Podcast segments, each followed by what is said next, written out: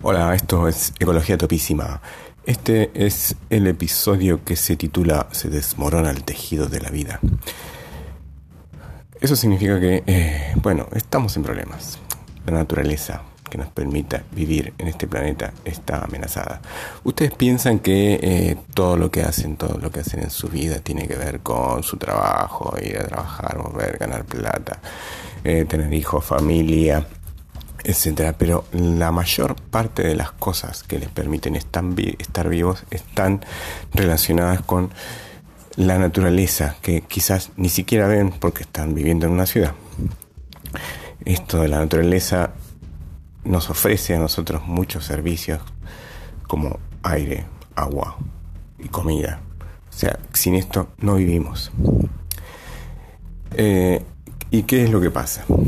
Entre las muchas especies de organismos que viven en la naturaleza, hay una especie que en un momento empezó a acaparar toda la energía, toda la energía que viene de última desde el sol. Entonces, esto de acaparar toda la energía lo que produce es que eh, estos equilibrios múltiples que hay entre las distintas partes de la naturaleza, que son equilibrios que van modificándose en el tiempo, que son dinámicos, que van cambiando, que la naturaleza se adapta. Pero si hay una especie que trata de acaparar absolutamente todo, esto se empieza a desbalancear y se empieza a ir hacia un lugar que no nos va a permitir sobrevivir ni a nosotros ni a los otros organismos. Si uno lo piensa desde un punto de vista particularmente humano, uno podría pensar que esto podría ser una especie de cáncer, ¿no? ¿Qué es lo que hace el cáncer? Crece, se multiplica y crece y no le importa absolutamente nada y sigue creciendo y cuando empieza a crecer empieza a tomar los recursos del individuo, o sea, se lleva la sangre y empieza a ocupar los espacios, los espacios que antes tenían eh, órganos ahora tienen este tejido canceroso y se multiplica en distintos lugares hasta que la persona no puede cumplir con sus funciones vitales. Y ahí no solamente se muere la persona, sino que se mueve el cáncer mismo. El cáncer es como una cosa inconsciente que no sabe que está produciendo su propia muerte. ¿no? ¿Qué les hace pensar esto? Bien. Pasemos a la ciencia. Esto tiene que ver con un resumen de un artículo publicado en Science que eh, los autores son los que hicieron el reporte llamado IPBES, que es eh, la plataforma intergubernamental científica política sobre biodiversidad y científicos. perdón, no, no lo voy a volver a grabar esto. Plataforma Intergubernamental Científico-Política sobre Biodiversidad y Servicios Ecosistémicos Globales. Eso es el IPBES. Mejor no repetirlo mucho. Se ve que se mataron en, elegir el nombre y no es algo que vaya a ser muy popular. Pero bueno, son científicos que lo que hicieron fue revisar todas las eh, publicaciones científicas sobre el tema y juntarlas y hicieron un reporte. Así que vamos a hablar sobre eh, un artículo que es un resumen de ese reporte que fue recientemente publicado en la revista Science.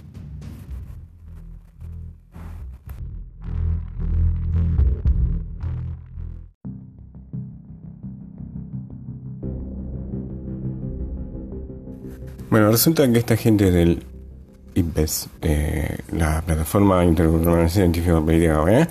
¿Eh? global, científica, política, biodiversidad, servicios. IPBES para los amigos, han hecho esta síntesis ambiciosa, sin precedentes, interdisciplinaria, integral de toda la evidencia juntada hasta ahora. Entonces, sabemos que las contribuciones de la naturaleza a la humanidad, a las personas, al pueblo, afectan todos los aspectos de la existencia humana.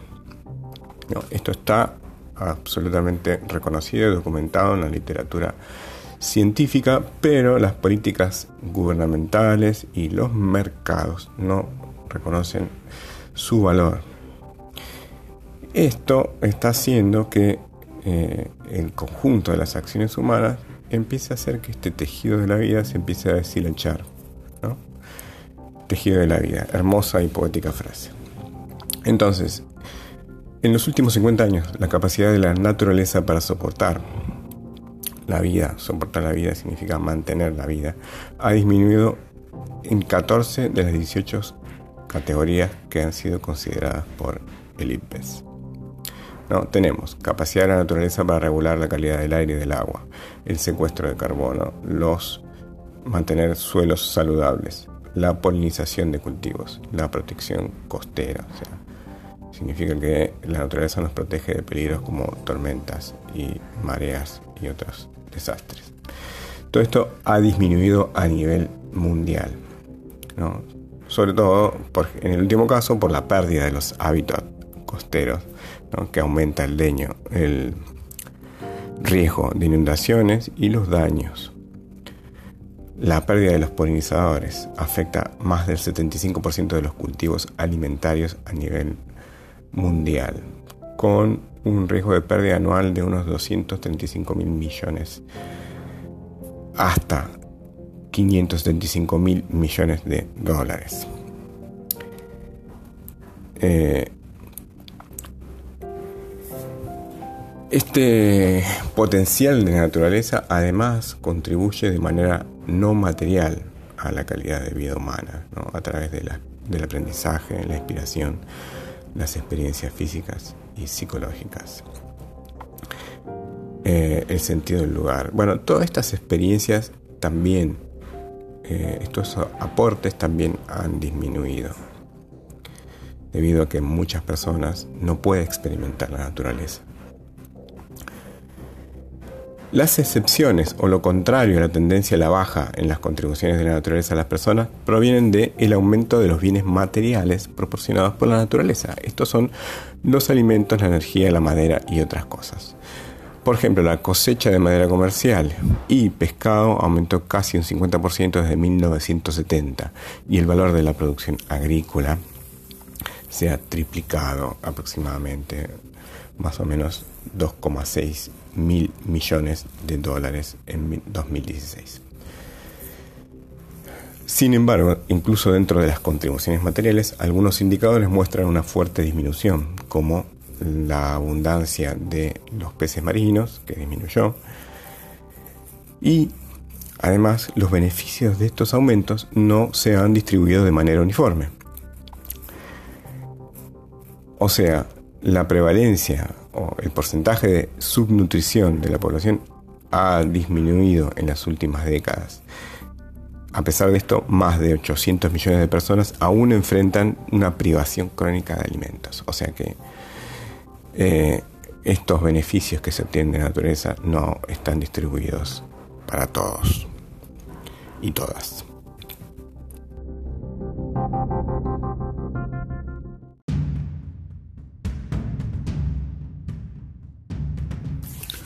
La disminución de estas contribuciones de la naturaleza y también de las capacidades de la naturaleza está directamente relacionado al aumento de la producción mundial de bienes de consumo.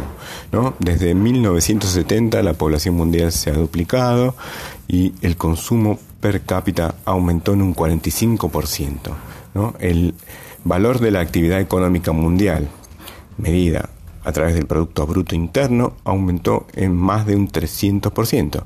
El comercio mundial ha aumentado aproximadamente en un 900% y la extracción de materiales vivos de la naturaleza ha aumentado en un 200%. Estos datos revelan que las acciones humanas han alterado directamente al menos el 70% de la superficie terrestre y el 66% de la superficie del océano está experimentando impactos acumulativos crecientes. Acumulativos significa que se van acumulando en el tiempo. Alrededor de un 85% del área de los humedales, lugares que están casi todo el tiempo eh, llenos de agua, pero no tienen mucha agua como un lago, sino que tienen vegetación. Eh, estos humedales, el 85% se ha perdido desde 1700 y el 77%, 77% de los ríos de más de 1000 kilómetros ya no fluyen libremente al mar. Los ecosistemas costeros muestran grandes eh, descensos. La cobertura de coral vivo en los arrecifes se ha reducido casi a la mitad en los últimos 150 años y se prevé que prácticamente desaparezca en este siglo, a menos que haya una fuerte mitigación o reducción del cambio climático. La extensión de las praderas marinas está disminuyendo en más del 10% por década. Praderas marinas, eh, bueno, son eh, en vez de bosques de algas, son praderas de algas. Y después tenemos que también los bosques de algas marinas han disminuido en un 38%. La biomasa de la vegetación mundial se ha reducido a la mitad a lo largo de la historia humana y los bosques solamente abarcan el 68% de su extensión preindustrial. Aunque la tasa de pérdida de bosques se ha desacelerado a nivel mundial desde la década de los 1980, todavía es rápida en muchas regiones tropicales. Y la mayor extensión de los bosques templados y boreales ha sido acompañada por una mayor fragmentación y cambios en las funciones eh, importantes como el almacenamiento de carbono. Eh, bueno, como este resultado de estos impactos producidos por el hombre, se estima que las comunidades ecológicas terrestres en todo el mundo han perdido más del 20% de su biodiversidad original. En el océano, las poblaciones animales y la extensión del hábitat ha disminuido en el siglo XX, con más de 20 especies marinas descriptas que se han extinguido. El estado de las poblaciones de peces marinos también ha empeorado en todo el mundo, con un tercio de las poblaciones que están actualmente sobre, sobreexplotadas. Las especies, muchas de las especies que son grandes de tamaño y tienen crecimiento lento y son especialistas, o sea, viven en un lugar particular, no pueden ir andando, vivir en cualquier lado. Ahí son carnívoras, por ejemplo, como los felinos grandes, los tiburones grandes, los, los primates, los corales, formadores de arrecifes, las plantas leñosas, están disminuyendo rápidamente y se están perdiendo en muchos lugares. El promedio, en promedio los grandes mamíferos terrestres han sido eliminados del 75% de sus rangos naturales de hábitat, mientras que los mamíferos marinos han mostrado una marcada disminución en la abundancia en los últimos siglos. Muchos eh, han llegado a casi la extinción.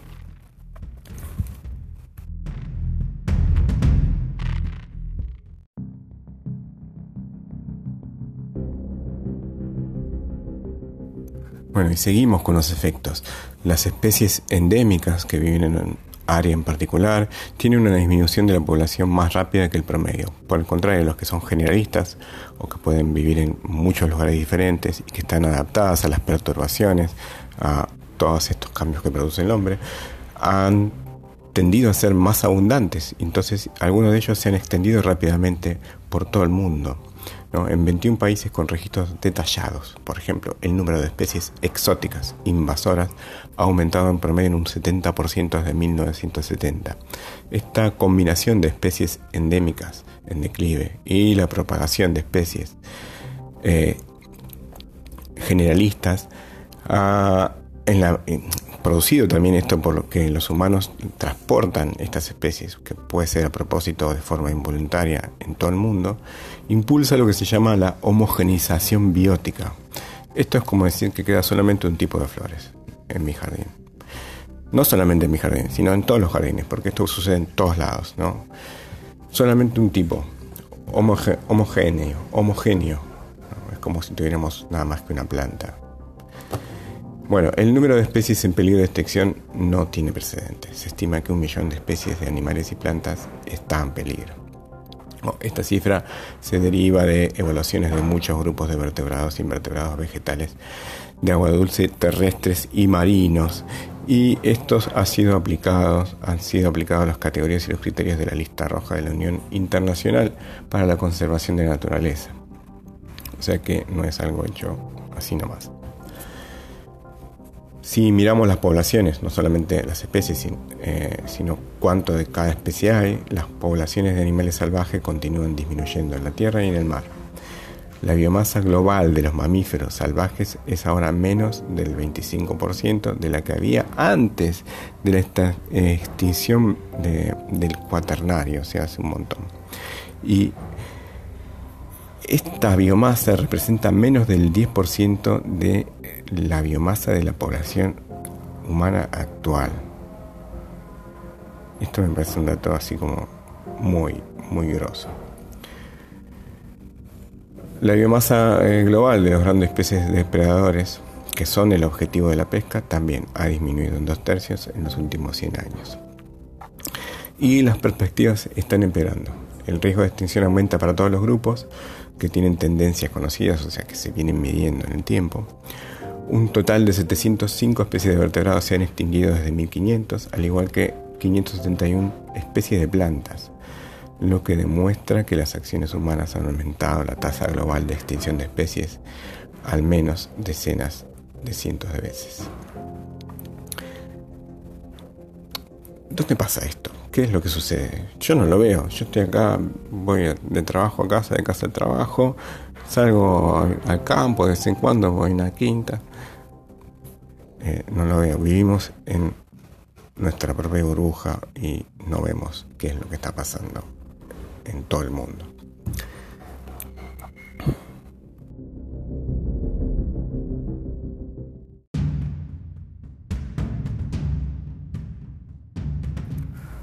Otra cosa que además se observa es que hay respuestas evolutivas rápidas a las perturbaciones humanas. ¿Esto qué significa? Por ejemplo, la evolución de la resistencia a los pesticidas y herbicidas en insectos y plantas que hay tamaños más pequeños y maduración temprana en peces, invertebrados marinos que están sujetos a la pesca y al calentamiento global. Hay cambios en la tolerancia al congelamiento en plantas urbanas, cambios fenológicos.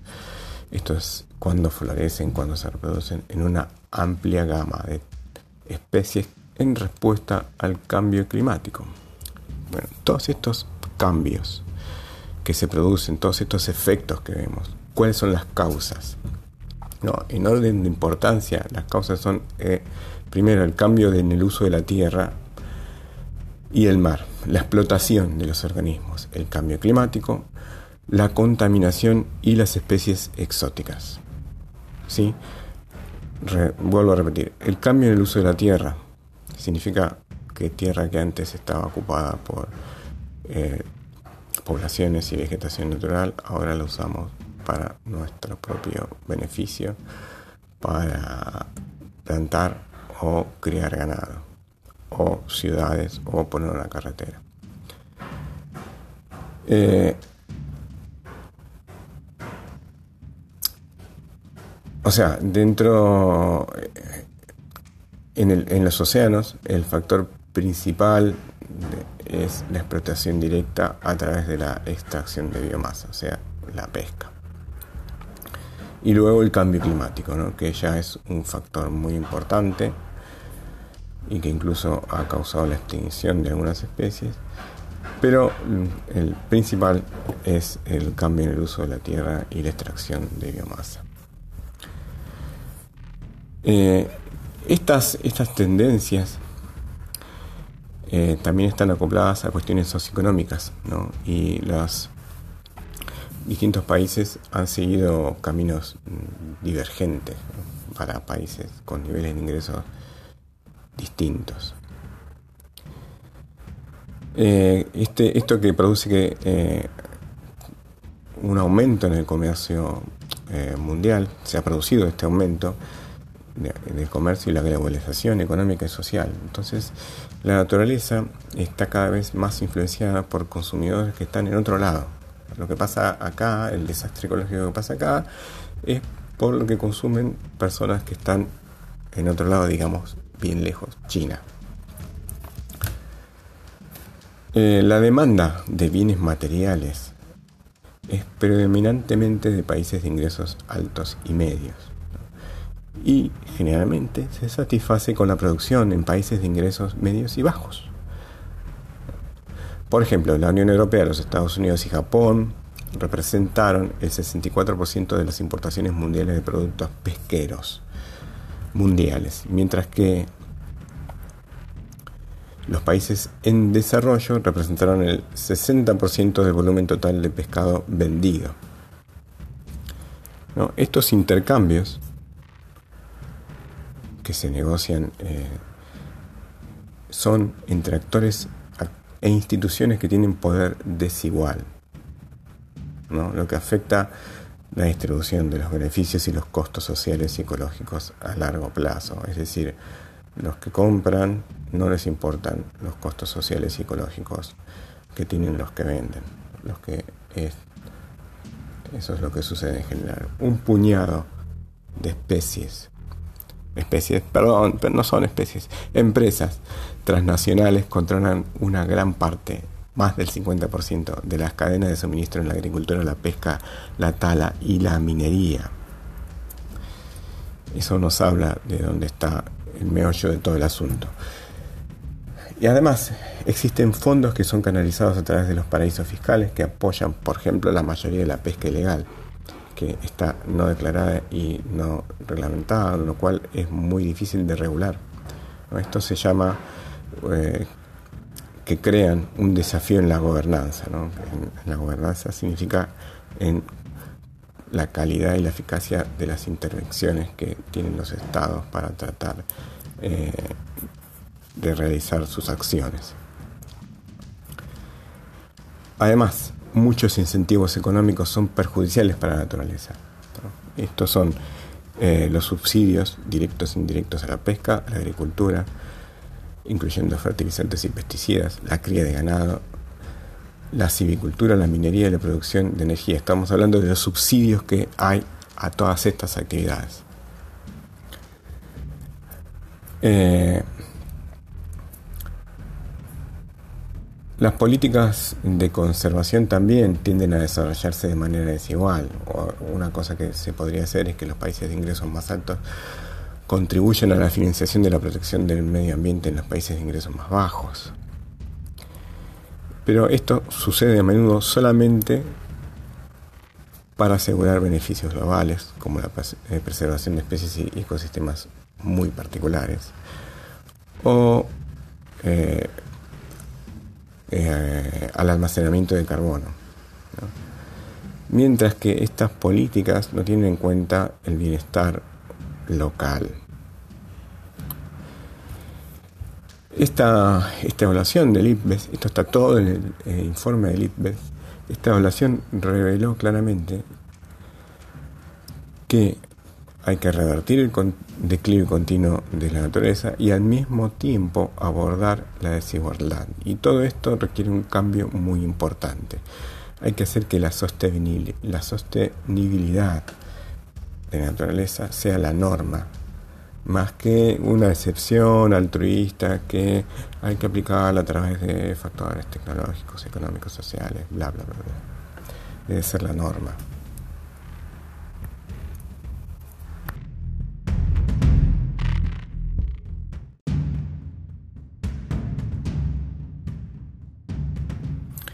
Sí, a veces creo que usan palabras muy difíciles. Sostenibilidad, sustentabilidad. Lo que tiene que suceder es que la naturaleza pueda mantener, seguir funcionando, que el mecanismo de las especies y, y, su relación con medio ambiente se mantenga y nos mantenga a nosotros también, que somos parte, no estamos afuera. Bien, esta transformación que estamos planteando, que plantean ellos, eh, para que es para el bien de todos, de, nosotros y de los que vendrán. Tiene que superar la resistencia de los intereses creados y los actores son muy poderosos. El cáncer es poderoso. Una vía importante para la transformación es la implementación y la aplicación de las políticas y regulaciones ambientales existentes, es decir, las que ya existen, y la eliminación y la reforma de las políticas dañinas, por ejemplo, los subsidios para el uso de energía o la extracción de recursos.